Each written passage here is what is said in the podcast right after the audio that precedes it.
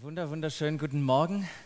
Schön, euch hier zu sehen, mit euch Gottesdienst zu feiern, hier in der FS oder auch am Livestream, alle, die auf dieser Art und Weise hier sind, mit uns verbunden. Christoph hat schon gesagt, neue Predigtserie, eine kurze. Heute, nächste Woche werden wir uns mit diesem Thema beschäftigen. Und natürlich hat es was zu tun mit insgesamt unserem Jahresmotto, das da heißt Glauben erleben. Glauben erleben. Und das ist nicht nur, was wir für uns erhoffen, Glauben zu erleben in diesem Jahr. Wir hoffen auch, dass andere Menschen, die noch keinen oder wenig Glauben haben, dass sie Jesus entdecken und, und in eine Beziehung mit ihm hineinkommen. Aber es gibt manchmal zwischen Gott und Menschen Fragen, die irgendwie zwischen ihnen und Gott stehen. Fragen, die sie haben aufgrund von Dingen vielleicht, die ihnen passiert sind im Leben. Und äh, ich habe da nur an meine Mama denken müssen, die mit 28 Jahren durch Krebs ihren Mann verloren hat und plötzlich mit zwei Zwillingen mit 20 Monaten dastand. So mal schnell. Und nicht viel Glaube in ihrem Leben war, aber an diesem Zeitpunkt, an diesem Moment hat sie mit Gott abgeschlossen. Warum? Weil sie das nicht zusammengekriegt hat. Warum hat Gott mir meinen Mann genommen? Warum hat er nicht eingegriffen? Das ist eine von vielen Fragen, die Menschen haben und die irgendwie gefühlt zwischen ihnen und Gott stehen. Ich kann nicht glauben, weil. Und ich weiß nicht, ob du Fragen hast, die manchmal gefühlt zwischen dir und Gott stehen. Hallo? Was wäre die eine Frage? Ich könnte mir vorstellen, bei meiner Mama ist es relativ klar. Aber was wäre die eine Frage, die du Gott stellen würdest, wenn du ihm eine Frage stellen könntest und er dir eine Antwort gibt? Was wäre diese eine Frage? Und zu fragen, kann ich noch mehr Fragen haben, zählt nicht. Es ist wirklich diese eine Frage. Welche würdest du stellen. Und was wir heute nicht machen können, ist alle Fragen irgendwie abarbeiten. Selbst bei der einen Frage heute, die ich versuche ein bisschen zu erläutern, wird es schwierig, die in dieser Zeit zu äh, wirklich ähm, da genügend Zeit zu verwenden, um hier Antworten zu finden oder einen Versuch für Antworten. Aber wir haben einen coolen Slido. Äh, blenden wir vielleicht nachher nochmal ein oder auf der Homepage, da könnt ihr mitmachen, da könnt ihr Fragen einstellen oder mal schauen, was andere Menschen denn für Fragen habt. Könnt Likes da lassen und äh, die gute Nachricht ist, wir werden uns zumindest teilweise diesen Fragen stellen, nämlich am diesem Mittwoch, 23.03. um 20 Uhr wird es ein Zoom-Meeting geben, ein QA mit Christian Günzel und einer anderen wunderbaren Dame, die uns reinnehmen werden in, in Fragen, die da kommen. Also nutzt diese Möglichkeit, mitzugestalten. Aber diese Frage, wie ich es gerade von meiner Mama schon gesagt habe, wie kann ein allmächtiger und liebender Gott Leid zulassen? Ich glaube, die steht bei vielen Menschen ganz weit oben, diese Frage. Und sie fragen sich, wie passt es zusammen? Dieser allmächtige und liebende, vollkommen gute Gott. Und dann leben wir in einer Welt, die auch, ja nicht nur, aber die auch gekennzeichnet ist von Übel und von Leid. Gab mal einen griechischen Philosophen, der hat es versucht so auszudrücken, wenn Gott allmächtig ist, dann kann er doch wohl das Leid beenden. Und wenn Gott vollkommen gut und liebend ist, dann will er doch das Leid beenden. Wenn es also Leid gibt, dann scheint Gott weder allmächtig noch vollkommen gut zu sein. Das ist so diese herausfordernde Behauptung. Kennt ihr die, wenn ihr mit Leuten über euren Glauben redet, dann sagt ihr, ja, ja, ja, du kannst mir viel erzählen, aber schau mal auf das und auf das und auf das, ich glaube dir kein Wort. Und das ist die Herausforderung, der wir uns gegenüberstehen und der wir uns stellen wollen heute, weil wir Menschen ja auch zumindest ausreichende Antworten geben. Wir können ja nicht alles beantworten, auch in dieser Frage nicht, werden wir gleich merken, aber wir wollen zumindest so viel Antwort geben, dass, dass sie merken, ich kann glauben, trotz dieser Frage, trotz dieser Herausforderung, die sich mir da stellt. Und ich glaube auch, dass wir als Christen immer wieder auch Antworten finden dürfen auf diese Frage, wie passt Gott und Leid zusammen. Weil sind wir doch mal ehrlich, wir leben doch genauso in dieser Welt und erleben doch das gleiche Leid. Wir werden mit Leid konfrontiert. Und, und was sind unsere Antworten dann auf diese Fragen? Wir haben gerade gebetet ähm, für die Ukraine und wenn ihr in den Fernseher guckt oder die Nachrichten hört oder wo auch immer ihr euch informiert, merkt ihr, wow, ähm, da ist gerade Leid da. Und jetzt könnte man sagen, oder könntest du sagen, ja, und was hat Gott damit zu tun? Ich meine, wer hat angefangen? Gab es da nicht einen Herrn Putin, der Marschbefehle gegeben hat, der für das Leid verantwortlich ist? Da kann man doch Gott nicht irgendwie mit reinziehen. So könnte man argumentieren. Doch ich finde, als Christen reicht diese Antwort nicht, ja, das ist halt der Putin, der das macht. Als Christen fragen wir weiter, ja, wer war denn verantwortlich, dass es den Putin gibt? Wer hat denn diesen Menschen oder auch viele andere Menschen geschaffen, die ja gleich ticken oder gleich handeln? Wer hat grundsätzlich uns geschaffen? Das ist ja auch mal eine, eine Frage, die wir da äh, stellen könnten. Und auch wenn Menschen anderen Menschen Böses tun, ähm, dann äh, fragen wir trotzdem nach Gott. Ja, und Menschen, den andere Menschen tun, ist ja nicht die einzige Form von Leid, der wir uns gegenüber sehen. Es gibt ja noch andere Formen des Leids. Was ist denn mit den Schicksalsschlägen wie Unfälle? Irgendwann passiert Unfall, Kind, was passiert mit dem Kind Schlimmes? Wie gehen wir damit um? Was ist mit dem Leid durch lebensbedrohliche und tödliche Krankheiten? Ja, Anfang des Jahres, Freund hat mir eine E-Mail geschrieben, hat abgenommen, war beim Arzt, Diagnose Bauchspeicheldrüsenkrebs. Ähm, ja, der nimmt sich jetzt Zeit für seine Familie, für seine erwachsenen Kinder, für seine Enkel, die jetzt geboren sind, schreibt ihnen Briefe. Und was soll man denn da sagen? Plötzlich sind wir mit Leid konfrontiert, nicht durch einen anderen Menschen. Was ist mit dem Leid durch Naturkatastrophen? Überschwemmungen, Dürren, Hungers Hungersnote, die da kommen, Kinder, die leiden. Was ist mit diesen ganzen Themen. Und das Spannende ist, wenn es keinen Gott gäbe, wir können es ja auch mal anders denken, wenn es keinen Gott gäbe und alles in diesem Universum Zufall wäre, dann wäre es eben einfach so. Dann passieren die Dinge halt einfach. Und wahrscheinlich könnte man dann nicht mal sagen, dass es schlimm ist. Ähm, das, da, dahin laufen wir, wenn wir Gott rausnehmen. Dann gibt es nämlich keine Hoffnung, gibt es auch keine Gerechtigkeit. Ähm, und, und der bekannte Atheist, den kennt ihr, den Richard Dawkins, der hat ein Buch geschrieben, wahrscheinlich mehrere Bücher. Und in einem Buch dann schreibt er, äh, wenn tatsächlich alles im Universum Zufall wäre, ein, ein solches Universum wäre weder böse noch gut, sagt er. In einem in, in Universum blinder physischer Kräfte und genetischer Replikation werden einige Menschen verletzt und andere Menschen werden Glück haben. Und du wirst keinen Sinn oder Grund darin finden, noch Gerechtigkeit. Das Universum, das wir beobachten, hat genau die Eigenschaften, die wir erwarten sollten, wenn es im Grunde genommen kein Gott, kein Design, kein Zweck, nichts Böses und nichts Gutes gibt. Nichts als blinde und erbarmungslose Gleichgültigkeit. Die DNA weiß nichts und, und schert sich um nichts. DNA ist einfach so da und wir tanzen zu ihrer Musik. Auch eine Perspektive auf die Welt. Aber wir als Christen, wir können Leid nicht ausblenden, wir können auch Leid nicht verharmlosen, oder Leid kann uns auch nicht gleichgültig sein. Das passt nicht zu unserer Überzeugung, zu einem persönlichen, liebenden Gott. Es passt einfach nicht zusammen zu diesem Schöpfergott, der uns liebt. Erstens, weil Liebe ja nicht irgendwie was Abstraktes ist oder nur so eine Idee. Liebe muss erlebbar sein.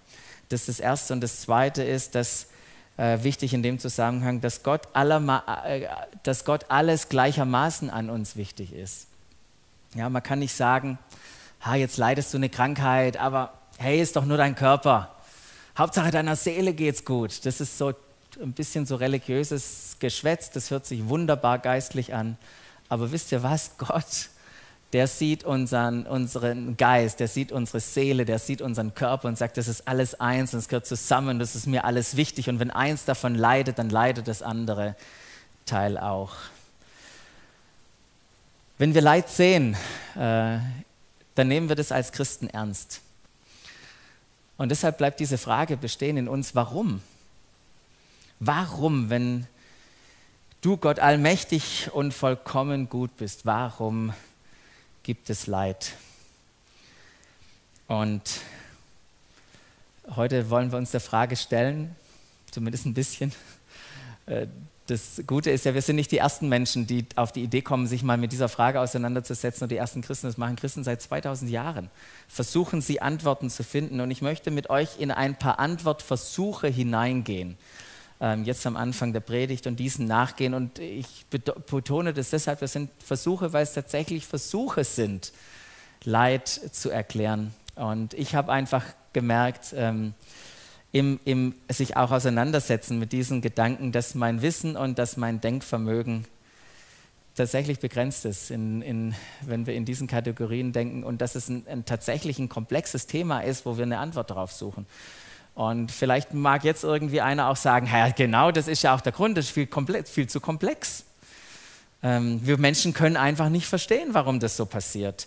Aber Gott wird sicherlich Gründe haben, weil der ist ja allwissend. Der wird schon wissen, was er tut nach dem Motto, wir sind so Gott und wir die neugeborenen Babys und das weiß eben nicht, wie wichtig das ist, äh, so eine, äh, was weiß ich, irgendwie eine, eine, Spritze ganz am Anfang zu bekommen mit ein paar Impfsachen und ähm, deshalb tut es weh, aber man kann dem Baby das ja nicht erklären. Das muss man halt einfach so hinnehmen. Am Ende wird doch alles gut. Und ich weiß nicht, wie es dir mit diesem Argument geht, aber das ist mir ein bisschen billig. Und auch wenn ich gesagt habe, dass ich so an meine äh, äh, menschlichen äh, oder auch Grenzen, intellektuellen Grenzen bei dem Thema komme, muss ich sagen, ja, so doof bin ich auch nicht. Und ehrlich gesagt, wenn jetzt irgendwie meine Nachbarn und meine Freunde und meine Kollegen, ähm, die fragen, hey, wie ist es mit Gott und Leid? Und ich sage, ja, ist ganz einfach. Du verstehst nicht und Gott weiß alles. Es hilft irgendwie auch nicht so weiter. Also äh, deshalb habe ich es nicht mal als Antwortversuch äh, genommen, aber ich möchte einfach mal in die An Antwortversuche rein und drei da nennen. Drei Antwortversuche, warum äh, Gott und Leid, äh, warum das äh, beides existiert. Und ähm, jeden dieser Antwortversuche, ich kann das ja nur ganz kurz erwähnen, den muss man wirklich differenziert sehen. Und mit manchen Antwortversuchen wirst du sagen, ja, okay, schlüssig, bei dem anderen denkst du, naja, da kann ich jetzt nichts mit anfangen. Und ich dachte, ich fange mal mit dem an, wo ich denke, ich kann am wenigsten mit anfangen und dann arbeiten wir uns in die anderen rein. So, der erste Antwortversuch wäre, Leiden als Folgen eigener Fehler. Leiden als Folgen eigener Fehler. Kann man persönlich denken, kann man auch im Krieg denken, hätten die das halt nicht gemacht, ihr Problem. Ähm, Leiden als Folgen einiger Fehler. Und ich finde, das stimmt, fällt mir so viel ein, wo es nicht stimmt. Klar, manchmal leiden wir aufgrund eigener Fehler. Wer sich ständig äh, die Birne zutrönt mit Alkohol und abhängig wird, okay, also da sind Leiden dann da durch eigene Fehler, durch eigene Entscheidungen. Oder wenn ich die verbalen Verletzungen, die mir gegenüber äh, vielleicht gemacht worden sind, wenn ich die schön pflege und hege, ja Leute, dann kriegt man Magengeschwüre. Ähm, das nicht nur, also tatsächlich Magengeschwüre kann man kriegen davon. Ähm, also das sind eigene Fehler. Doch ich finde, wir leiden öfters mal mehr an den Fehler anderer als an unserer unseren eigenen Fehlern. Ein alkoholisierter Mann, der einen Autounfall begeht und ein Kind irgendwie da mitgenommen wird und äh, was mit dem Kind, was Traumatisches oder was Schlimmes passiert, äh, was kann das Kind dafür? Rein gar nichts. Es war nicht das Fehler, der Fehler von ihm, es war einfach von einem anderen Menschen. Wir leiden unter dem Fehler anderer Menschen. Ähm, genau von dem her dieser Antwortversuch. Der zweite Antwortversuch wäre Leiden als Weg zur persönlichen Reife zu sehen. Leiden als einen Weg zur persönlichen Reife. Ja, die Entwicklungspsychologen, die würden uns sagen, wir brauchen Grenzerfahrungen, um uns weiterzuentwickeln. Äh, erst unter Druck geschieht Veränderung. Um Tiefe und Charakter zu entwickeln, braucht es Herausforderung, Schmerz und Leid. Ja, und dann würde man sagen, ja, hm, stimmt. Ist tatsächlich so, dass da irgendwie eine Wahrheit drinsteckt. Menschen, die Leid überwinden muss, mussten. Und ich weiß nicht, ob ihr so Menschen kennt, die wirklich Leid überwinden mussten, die, die wirken anziehend und sympathisch auf mich. Das sind nicht Menschen, die einfach nur so oberflächlich sind, sondern merke ich, da ist Tiefgang da. Und man spürt da die Lebenserfahrung in ihnen, aber auch ein großes Verständnis, ein Einfühlvermögen, Barmherzigkeit. Und auch wenn man die ein oder andere Biografie mal liest von einem Menschen, der irgendwie anziehend auf uns wirkt, dann äh, lesen wir in der Biografie auch von Lebenssituationen, die richtig hart waren und die diesen Menschen zur Reife gebracht haben, die diesen Menschen geformt haben, auch in schwierigen Situationen. Und ja, kann man sagen, Leid kann zur persönlichen Reife führen, aber das stimmt gewiss nicht für alle Dinge, wo wir leiden. Es gibt viele Sachen, wo wir leiden, da sagen wir, okay, was ist jetzt der Sinn? Persönliche Reife wohl nicht. Es gibt Sachen, die einfach, einfach schlimm sind. Ja? Da gibt es manchmal so einen Nebeneffekt, wie bei mir. Ähm, als mein Vater, es von meiner Mama erzählt, aber mein Papa, der weg war, äh, dann als ich 20 Monate war, jetzt könnte man sagen, ach Mensch, was für ein großes Glück für dich. Du konntest da wirklich innerlich reifen. Da muss ich sagen, Leute, äh, das ist so eine komische Perspektive drauf. Da gibt es vielleicht ein paar Nebeneffekte, die das ausgelöst haben. Aber an sich, dass mein Papa weg war, Leute, das ist keine schöne Geschichte gewesen. Also da kann man nicht sagen, Leid ist für persönliches Reifen da. Ähm und natürlich möchte das, äh, das, das Gott möchte uns reifen lassen, das ist ja keine Frage. Gott möchte, dass wir Glauben erleben. Gott möchte, dass wir auch in der Dunkelheit Licht sind und das erfahren dürfen, Frieden ins Chaos bringen. Aber es gibt noch andere Wege für Gott, uns zu formen, als uns ständig irgendwie Leid zu schicken. Genau, und das bringt uns zur dritten und zur klassischen christlichen, zum klassischen christlichen Antwortversuch auf diese Frage. Und das dritte wäre das Leiden als Preis für die menschliche Freiheit. Leiden ist ein Preis für die menschliche Freiheit. Wisst ihr, Gott schuf ja seine Welt mit unglaublich viel Kreativität. Ja, guckt da raus, guckt euch an, alles kreativ und nicht nur kreativ, sondern er schuf sie auch mit Liebe. Das hat ihn davon äh, angetrieben, die Welt zu erschaffen und hat Geschöpfe, Menschen erschaffen mit einem freien Willen. Jeder, der hier da sitzt, hat einen freien Willen. Und dieser freie Wille ermöglicht es uns, uns von Gott abzuwenden oder zuzuwenden und uns von ihm abzuwenden. Und Liebe ist für Gott so zentral. Ich meine, Gott, wir wissen ja, Gott ist Liebe. Und die Bestimmung des Menschen, die Bestimmung von dir und mir, ist es tatsächlich auch liebender zu sein. Hast du es gewusst? Ein liebender zu sein. Wie sagt es Jesus im Doppelgebot der Liebe? Liebe Gott von ganzem Herzen und deinen Nächsten wie dich selbst. Wir sind bestimmt Liebende zu sein. Doch Liebe ohne Freiheit zu entscheiden, ob wir lieben, ist keine Liebe. Liebe kann nicht erzwungen werden, Liebe braucht diese Freiheit. Und deshalb Leiden als Preis für menschliche Freiheit. Und wir wissen, dass der Mensch nahm sich die Freiheit, sich von Gott nicht nur zuzuwenden, sondern sich von ihm abzuwenden. Und überall, da wo Gott nicht ist, da ist kein Licht, da ist Dunkelheit, da ist Böses. Und so kam dieses Leid, weil wir uns abgewendet haben, auch in, in diese Welt. Ähm, und wenn wir in, an Anfang, könnt ihr mal machen, in die Bibel reingeht, in die Schöpfungsgeschichte da am Anfang, da wird ja, wird ja der Mensch beschrieben als jemand, der Grandioses äh, schaffen kann und äh, mit Gott gemeinsam was tun kann und der auch wunderbar, großartig scheitern kann.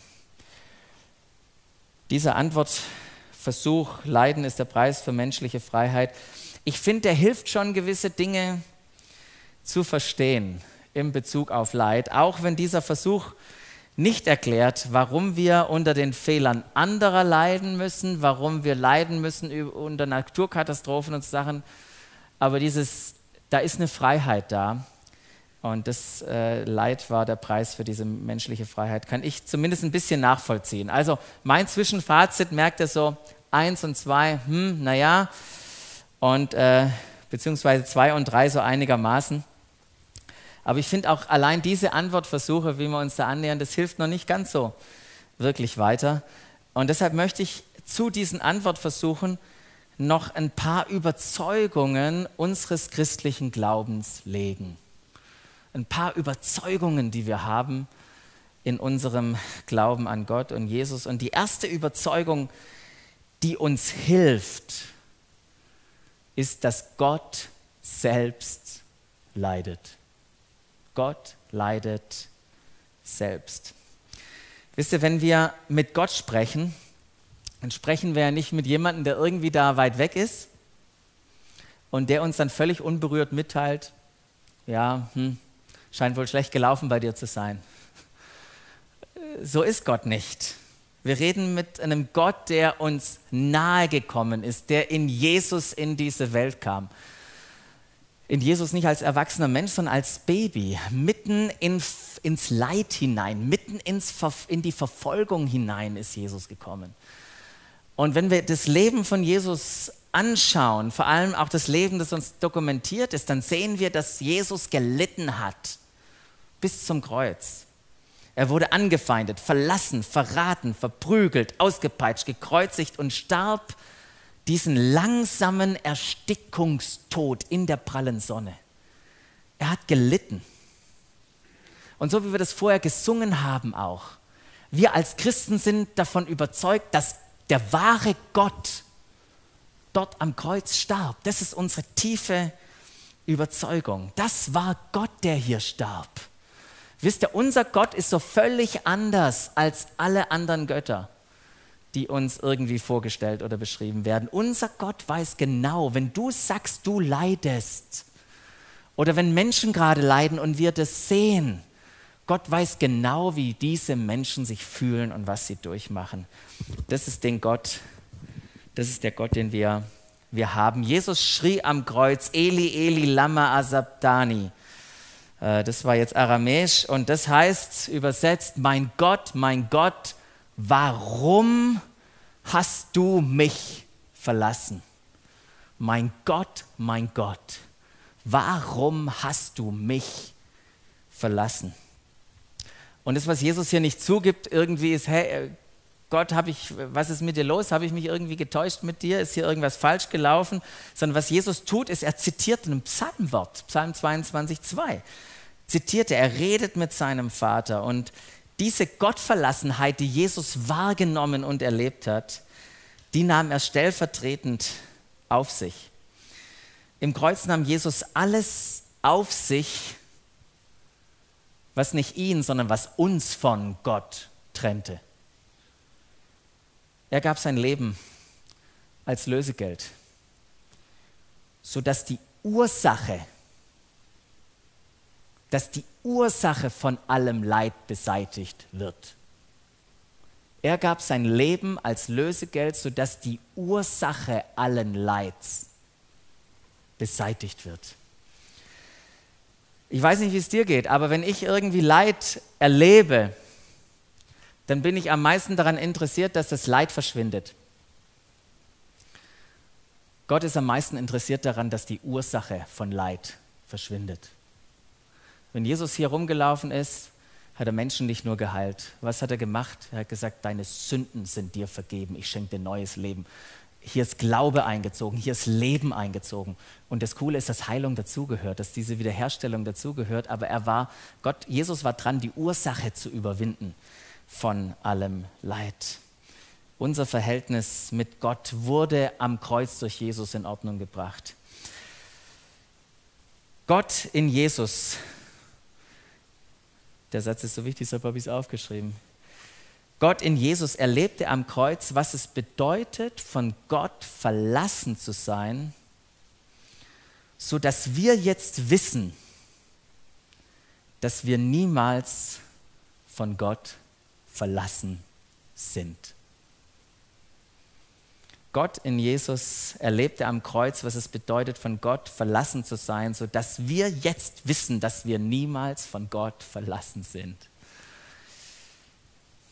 Das ist nämlich das, was wir manchmal im Leid empfinden, oder? Wo bist du? Wo ist Gott? Wir fühlen uns verlassen. Aber nichts kann uns von seiner Liebe trennen. Er ist bei uns und leidet mit den Menschen leidet mit uns, er leidet mit den Menschen mehr als wir mitleiden könnten. Und ich weiß, es beantwortet noch nicht die Frage, warum Gott das Leid nicht abstellt, aber es verändert zumindest die Art und Weise, wie wir fragen und mit diesem Thema umgehen. Und die zweite Überzeugung, das war die erste, Gott leidet selbst. Die zweite Überzeugung, ist, dass Gott das Leid beenden wird. Gott wird das Leid beenden. Und die Perspektive ist so wichtig, weil hinter der Frage, warum ist mir das passiert? Warum ist mir das passiert? Steckt ja in seltensten Fällen wirklich die Frage, ja, warum ist mir denn das passiert? Wie ist das zustande gekommen? Als mehr die Hoffnung, kann mir jemand sagen, wann es vorbei ist? Als äh, ich Anfang des Jahres plötzlich die Nachricht gekriegt habe, hey, super, Corona, da war für mich nicht die Frage, warum? In, der, in dem, mit der Verständnis, wie ist das jetzt zu mir gekommen und was macht das jetzt genau in meinem Körper? Das war mir eigentlich wurscht. Was mich interessiert hat, war, wann ist das Ding vorbei? Warum habe ich das jetzt und wann komme ich endlich da raus? Das, und das ist manchmal auch hinter der Frage, warum steckt genau diese, diese, diese Motivation dahinter. Und äh, die Bibel beschreibt uns, was am Ende geschehen wird. Das ist, das ist nämlich so großartig. Sie beschreibt uns, dass Jesus nochmals wiederkommen wird und diese Welt neu macht. Da heißt es nämlich, siehe oder seht, ich mache alles neu ich mache alles neu. Er wird alles Leid beenden, heißt es da. Er wird jede Träne, jede einzelne Träne wird er abwischen. Es wird kein Tod, keine Krankheit, kein Leid, kein Geschrei mehr sein. Und Gott wird mitten unter uns sein. Das ist eine unglaubliche Verheißung, eine unglaubliche Perspektive. Und jeder ist eingeladen, da dabei zu sein. Falls du noch nicht weißt, dass du da eingeladen bist, herzlich willkommen. Du bist eingeladen, das zu erleben, da dabei zu sein. Und was ich so gigantisch finde, ist, dass es nicht nur eines Tages wird Gott das Leid beenden, sondern wir sehen ja jetzt schon, wie sein Reich, diese neue Welt, wie es durchblitzt in unserer Gegenwart, wie wir erleben dürfen, dass Menschen gesund werden, heil werden. Ja, eine Totenauferweckung wäre auch mal nicht schlecht hier, oder?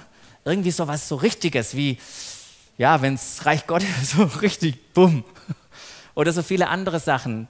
Das ist ja nicht hier eine Gewichtung drin. Wenn, wenn Beziehungen wiederhergestellt werden, was ist das doch für eine, eine schöne Sache, oder? Wenn das Leid da auch ein Ende hat in, dieser, in diesem Bezug. Ähm, Gott wird Leid vollkommen beenden. Das ist unsere christliche Überzeugung und eine wichtige Antwort auf diese Frage des Leids. Und ich weiß, das beantwortet auch immer noch nicht die Frage, warum er das jetzt nicht schon tut. Warum nimmt jetzt Gott nicht alles weg? Ähm, ja, wir haben keine Antwort oder ich habe zumindest keine Antwort gefunden auf diese big metaphysische Frage, so würde man das sagen. Habe ich zumindest nachgelesen. Jetzt denkt ihr, ich bin ziemlich schlau, wenn ich mit solchen Wörtern um mich schmeiße, gell? aber das habe ich halt nachgelesen. Die ist keine Antwort auf das metaphysische Problem des Leides heute, das haben wir nicht aber es ist eine Aussicht auf die Lösung des Problems. Das finde ich so faszinierend. Es ist eine Aussicht auf die Lösung des Problems. Und wenn ich dich fragen würde, was du lieber hättest, eine Antwort des, auf das Warum oder eine Antwort auf die Lösung des Problems. Also ich würde gern die Lösung des Problems haben und nicht nur die Antwort auf das Warum. Ähm, aber aufgrund dieser Hoffnung, von der ich gerade gesprochen habe, dass Gott am Ende alles Leid wegnehmen wird, aus dieser Hoffnung leben wir. Und, äh, und trotzdem dürfen wir auch Gott mit unserem Leid in den Ohren liegen. Hat überhaupt kein Problem mit. Gott sagt nicht, oh, jetzt holt der mich schon wieder voll. Hätte er nur mal meine Perspektive, dann wird er endlich aufhören mit dem Geheule. Nee, Gott sagt, ich verstehe dich total. Und weißt du was, ich leide mit dir. Und weißt du was, deshalb ging Jesus ans Kreuz, um ein für alle Mal dieses Leid zu beenden. Und irgendwann werde ich alles Leid beenden. Ich fühle mit dir. Das ist das, ist das Herz unseres Gottes. Genau, die Frage, warum nimmt Gott jetzt nicht alles weg, bleibt. Aber es ist dennoch, und wenn, und, und wenn Menschen kommen und, und mit euch drüber reden und sagen, und deshalb glaube ich nicht, dass es Gott gibt, dann ist es genau andersrum. Dadurch, dass das Leid noch da ist, ist es nicht ein Zeichen, dass es Gott nicht gibt, sondern ein Hinweis auf ihn. Und ich möchte es kurz noch ausführen, weil stellt euch das mal vor, dass ein, ein Mann von einer fremden Kultur kurz nach dem Zweiten Weltkrieg Berlin besucht uns nicht mitbekommen hat, dass es der Zweite Weltkrieg gab. Okay, müssen wir jetzt mal denken. Also, Mann besucht nach dem Zweiten Weltkrieg Berlin, wusste aber gar nicht, dass es ein Zweiten Weltkrieg war. Und er äh, sieht den zerstörten Reichstag. Und wenn ich mit dem unterwegs gewesen wäre, würde mich fragen, wer, wer hat denn das gebaut? Ich meine, welcher Architekt war denn hier dran? Ich meine, das sieht nicht gut aus. Das sieht nicht gut aus. Aber ursprünglich und das weiß er nicht.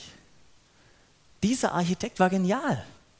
Und er hat architektonisch, na gut, Geschmäcker gehen auseinander, aber ich finde, architektonisch hat er zumindest was Gigantisches erschaffen. Wir können zumindest, wenn wir drauf gucken, auf dieses Bild stückweise noch erahnen, welche Genialität dahinter steckt und wie es gedacht war. Doch dann kam diese Katastrophe und das Gebäude wurde so teilweise, na nicht nur teilweise, ziemlich zerstört.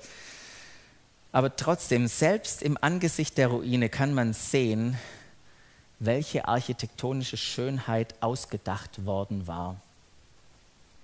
Das kann man da sehen. Wenn man nicht erkennen könnte, diesen Gedanken, wenn man nicht erkennen könnte, dass, es ein, dass eine Ruine eigentlich mal ein Bauwerk war und wieder eines sein könnte, dann würde man eine Ruine nicht Ruine nennen, sondern einen Steinhaufen.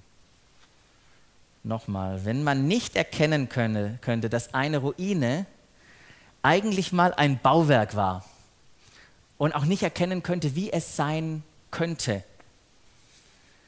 dann würde man eine Ruine nicht Ruine nennen, sondern einen Steinhaufen. Was möchte ich damit sagen? Wir stehen manchmal in in dieser Welt und vor dieser Welt. Und es fühlt sich teilweise an, als stehen wir in Ruinen oder sehen wir Ruinen. Die Krisen in der Welt sind Ruinen. Das eine oder andere in unserem persönlichen Leben fühlt sich an wie Ruine. Aber in, all de, in, in dem allen ist noch genug erkennbar davon, wie es eigentlich gedacht ist in all diesen Ruinen, auch wenn wir in, in, in, in, im Leid stehen, können wir immer noch erahnen, wie es eigentlich gedacht ist, sodass wir, dass wir spüren können, wie es eigentlich sein sollte. Wir können das spüren, wie es eigentlich sein sollte. Sonst würden wir die Frage nach dem Leid gar nicht stellen. Wenn wir nicht wüssten, es müsste anders sein, dann würden wir die Frage nach dem Leid nicht stellen. Doch das Coole ist, dass eine Ruine nicht eine Ruine bleiben muss, sondern dass Gott, so wie ich das gerade gesagt habe, alles neu machen wird. Und keine Ahnung, ob das in dem Fall zutrifft, aber wenn Gott Dinge neu macht, dann kann es sogar noch viel schöner sein, als es ursprünglich war. Es wird noch viel schöner sein, als es ursprünglich war. Und ich finde es cool, eigentlich sogar, wenn Menschen sich, na jetzt überlegt, ob es schöner ist, gell? ist schön. Herrliche Kuppel. Ähm, ich finde es positiv, wenn Menschen sich Gedanken machen über Leid und über Ungerechtigkeit und, und das auch sie herausfordert. Ich finde es positiv. Weil Menschen, die nach dem Leid fragen, die spüren innerlich, dass wir nicht fürs Leid geschaffen sind, das wir erleben. Wir sind nicht fürs Leid geschaffen, das wir erleben. Das ist nicht unser Zuhause, das ist nicht unsere Heimat, da sind wir nicht verortet. Ähm, deshalb fragen wir danach. C.S. Lewis hat es mal folgenderweise ausgedrückt. wundert sich ein Fisch darüber, dass das Wasser nass ist. Wundert sich ein Fisch darüber, dass das Wasser nass ist. Wenn sich ein Fisch darüber wunderte, wunderte, dass das Wasser nass ist, dann wäre das ein Zeichen dafür, dass er für das Trockene geschaffen ist. Interessant, oder? Wenn sich ein Fisch wundern würde, warum ist das Wasser nass, dann wäre es ein Zeichen dafür, dass er fürs Trockene geschaffen ist. Wenn wir uns wundern über das Leid der Welt, dann ist es ein Zeichen dafür, dass wir nicht für das Leid geschaffen sind. So, jetzt möchte ich noch mal eine steile Kurve fliegen, äh, weil ich habe euch in viele Gedanken mit hineingenommen und habe nicht so viele Bibelstellen an die Wand geworfen, weil die Bibel relativ wenig darüber sagt, wo, woher das Leid kommt. Aber die Bibel ist großartig darin, uns zu helfen, wie wir mit dem Leid zurechtkommen, wie wir mit dem Leid umgehen, wie wir anderen da helfen können. Und ich möchte euch noch ganz kurz damit hineinnehmen, wie es denn ist, wie wir damit umgehen, wenn wir selber Hiobsbotschaften bekommen. Hast du schon mal Hiobsbotschaften bekommen? Ja, ja, ja. Hiobsbotschaften, Hiobsbotschaften ist ein guter Hinweis auf den Hiob. Es ist ein fantastisches Buch. Da steckt so viel drin, da könnten wir jetzt das ganze Jahr predigen wahrscheinlich. Ähm, lest es doch mal nach, das Buch Hiob. Ähm, ein paar Sachen aus, aus, äh, aus seinem Buch, aus seiner Geschichte, was wir von ihm lernen können. Ähm, der Hiob, der ist irgendwann mal an eine Situation gekommen, wo er am ganzen Körper Geschwüre hatte.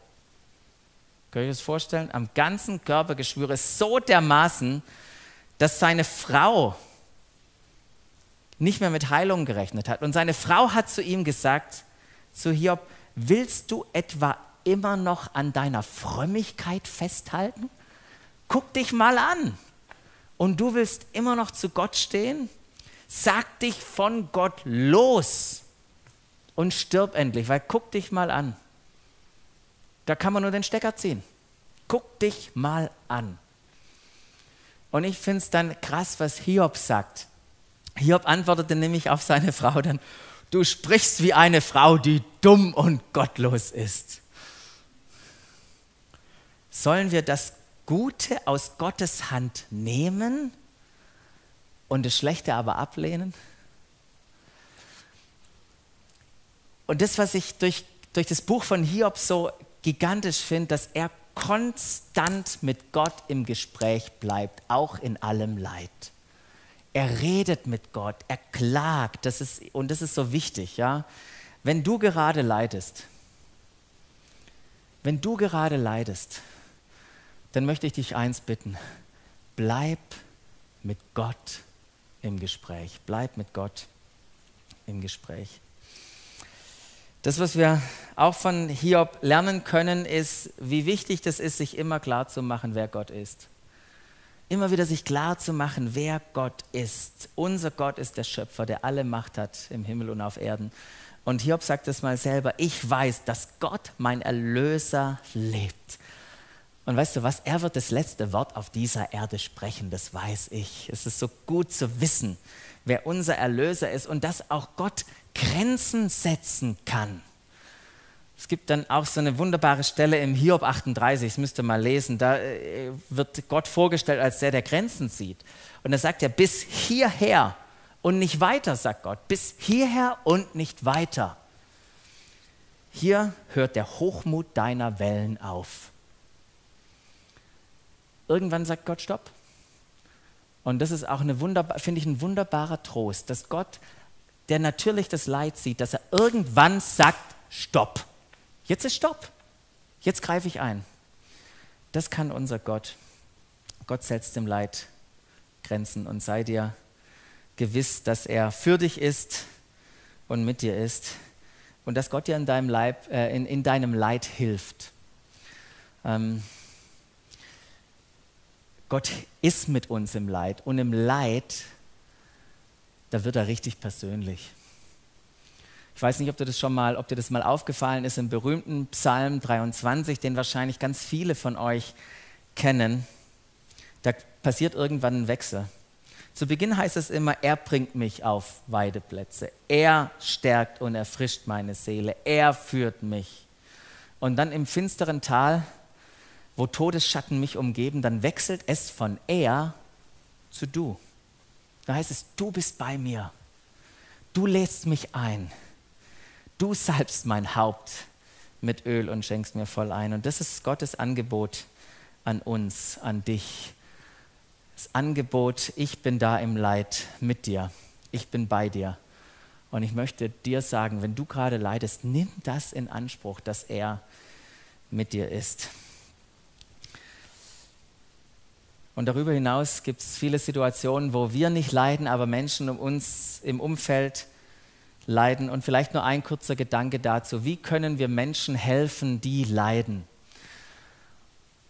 Und das, was Menschen am wenigsten brauchen, ist irgendwelche philosophischen, theologischen Abhandlungen, die ihr gerade irgendwie von mir am Anfang gehört habt. Wie, wie das kann jetzt sein, dass du leidest? Das braucht kein Mensch, der leidet. Das interessiert den Menschen nicht. Und auch wieder hier Hiob. Die Freunde von Hiob, die sind zu Hiob hingegangen und haben ihm das gegeben, das, Kostbare, das Kostbarste gegeben, was sie hatten. Das war ihre Zeit. Niemand anders konnte diese Zeit, ihre Zeit ihnen geben. Das konnten nur sie machen. Sie haben ihm Zeit geschenkt. Und die Freunde haben geschwiegen. Die hatten keine Antworten. Sie haben einfach die Klappe gehalten und waren da in seiner Nähe. Einfach da. Und das ist, was wir brauchen. Das ist, was Menschen brauchen, die durch Leid gehen. Sie brauchen einfach jemanden, der da ist. Nicht jemanden, der schlaue Antworten hat, sondern jemand, der die Tränen abwischt. Jemand, der mitleidet, der die Hand hält. Und ähm, manchmal sind wir herausgefordert, weil wir das auch als Christen, weil wir mit dem Leid auch manchmal nicht umgehen können, das andere Menschen erleben, ziehen wir uns auch manchmal selber zurück. Habt ihr das schon mal beobachtet? Wenn wir gar nicht wissen, wie gehe ich denn damit um, dann ziehen wir uns zurück und ich sag dir, dann kommt zum Leid auch noch der Schmerz des Alleingelassenen dazu. Wir hatten Freunde, die, oder wir haben Freunde, nicht wir hatten Freunde.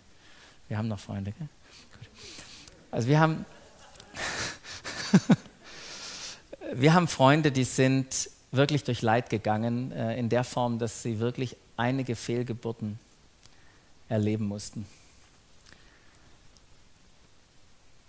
Und wir haben uns dann aufgemacht und haben einfach Zeit mit ihnen verbracht. Und sie haben dann zu uns gesagt, ihr seid die Einzigen, die sich gemeldet haben, die da sind, die mit uns drüber reden. Wisst ihr, die Eltern, die waren nicht fähig, mit ihren Kindern darüber zu reden. Ähm, und wir, sind, wir waren ja auch nicht. Wir waren auch nicht fähig. Wir sind aber hingegangen und haben mit ihnen drüber gesprochen. Und, ähm, und sie haben gesagt, ihr seid die Einzigen, die mit uns darüber sprechen und die uns nicht alleine lassen. Und und hier wurde was in, diesem, in, diesem, in dieser Zeit, in dieser Begegnung, wurde was von Gottes Liebe, Gottes Trost und Gottes Hoffnung sichtbar. Und wisst ihr, warum es trotz ähm, eines allmächtigen und vollkommen guten Gott heute Leid gibt? Das ist eine komplexe Frage und ich weiß nicht, ob du Antworten darauf mitnimmst. Aber was ich im, jetzt im, im Predigen auch so gespürt habe, ist, dass wir sagen und erleben können, dass im Leid, im Leid, dass da der allmächtige und der vollkommen gute Gott offenbar wird. Das kann ich mit Gewissheit sagen. Gott wird offenbar im Leid und wir dürfen erfahren, dass er mit uns ist und wir dürfen spüren, wie Hoffnung in uns aufleben darf. Hoffnung ins Aufleben darf. Amen. Ich möchte dich einladen, kurz anzuhalten. Und ich habe so viel gesagt. Und einfach nochmal zu überlegen, was hat Gott, Gott heute Morgen in mein Herz persönlich hineingesprochen in Bezug auf dieses Thema.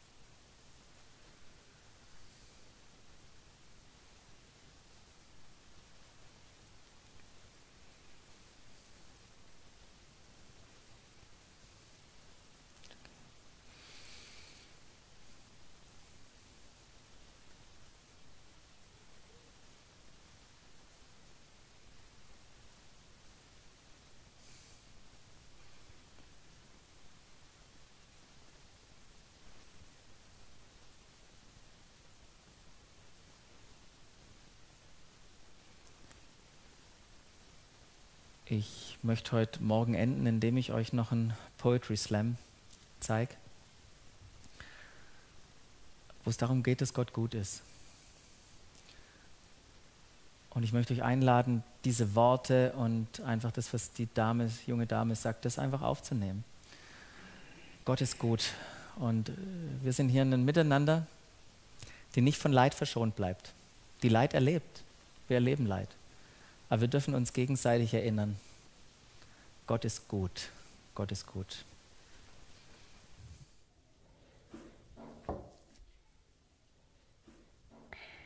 Lass mich mit einem Statement beginnen und sagen, Gott ist gut.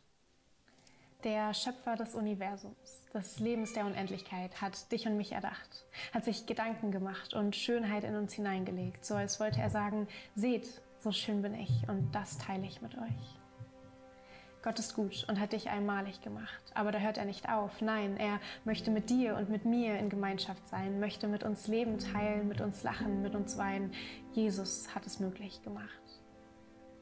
Schön und gut, magst du jetzt sagen. Du kannst es noch so oft proklamieren, aber lass mich mal eben das Leben ausbuchstabieren. Da sind Angst und Bedrängnis. Und gerade ist da Corona. Es gibt Durst, Elend, Feuer, Gangs und Hunger, Isolation und Kummer, ach ja, und Krankheit, falls dir ein K nicht reicht. Und jetzt kommst du. Du sagst, Gott ist gut. Was ist dann der Grund dafür, dass er nichts tut? Warum gibt es dann all das Leid? Du lebst in deiner Blase, du kannst das Leben gar nicht richtig sehen. Du verwendest diese Phrase, während andere durch schwere Zeiten gehen. Wohl wahr, kann ich nur sagen, wir leben in einer gefallenen Welt. Noch so eine Phrase. Aber ich weiß, dass Gott auch alles Leid in seiner Hand hält. Ich weiß, es ist leicht zu sagen, Gott ist gut, wenn alles gut ist, wenn man nichts vermisst, wenn man nicht hungert, dürstet, leidet. Aber bei Krankheit zumindest kann ich ein Wörtchen mitreden, denn sie zieht sich seit Jahren durch mein Leben. Ich weiß, wie es ist, wenn einem die Beine nachgeben. So bildlich gesprochen, aber auch wörtlich eben. Ich weiß, wie es ist, wenn man vor Schmerzen ganz benebelt ist und auf unschöne Weise die Welt um sich herum vergisst. Und trotzdem sage ich dir, Gott ist gut. Gott ist gut, auch wenn es das Leben mal nicht ist. Gott ist gut, auch wenn du jemanden stark vermisst. Gott ist gut, auch wenn du gerade leidest. Gott ist gut, auch wenn du heute noch nicht frei bist. Gott ist gut. Und ich weiß, wie es ist, wenn einem das Leben einen Strich durch die Rechnung macht. Dabei hast du dir alles so schön ausgedacht. Alles war geplant, organisiert und vorbereitet. Und jetzt bist du eine von den Personen, die leidet. Lass mich dir sagen, Gott ist gut. Er hat sich dein Leben ausgedacht. Und das ist der Grund, warum ihm dein Leiden was ausmacht. In jeder Lebenslage schenkt er dir Liebe, Hoffnung, Zuversicht, denn eins ist und bleibt, er verlässt dich nicht. Er hält für dich eine Zukunft bereit, ohne Schmerz und ohne Leid. Es ist seine Ewigkeit und deine, wenn du es willst. Lass es mich nochmal sagen. Gott ist gut, auch wenn deine Seele gerade wehtut, auch wenn du innerlich schreist, du weinst oder vor Schmerzen verstummt bist. Gott ist gut. Er will dir begegnen in deinem Leid. Bei ihm darfst du bleiben, wenn nichts mehr bleibt. Er wird dich halten, er kann dich verstehen, denn er musste durch das Leid der ganzen Welt gehen. Jesus ist perfekt, heilig, makellos und dennoch ging er den harten Weg, kaufte uns von unseren Sünden und dieser Welt los. Er bahnte den Weg zu Gott. Vielleicht findest du diesen Text und mich nun überheblich. Denkst dir, das geht nicht, welche Anmaßung, da sie mich doch gar nicht kennt. Und es stimmt. Ich kann dir nur von der Wahrheit erzählen, die ich erlebe, wenn mich mal wieder Schmerzen quälen. Wenn ich mich nicht mehr bewegen kann, kommt Gott zu mir und klopft an meinem Herzen an. Denn er ist der Gott, der die Herzen kennt, der aus Liebe für uns litt und uns beim Namen nennt, denn er ist gut. Lass mich nun zum Ende kommen und sagen, nur Mut, Mach dich auf, den Gott zu suchen, der dich schuf, der dich sieht, der dich liebt, der deine Schmerzen mit dir trägt. Nur Mut, denn Gott ist gut.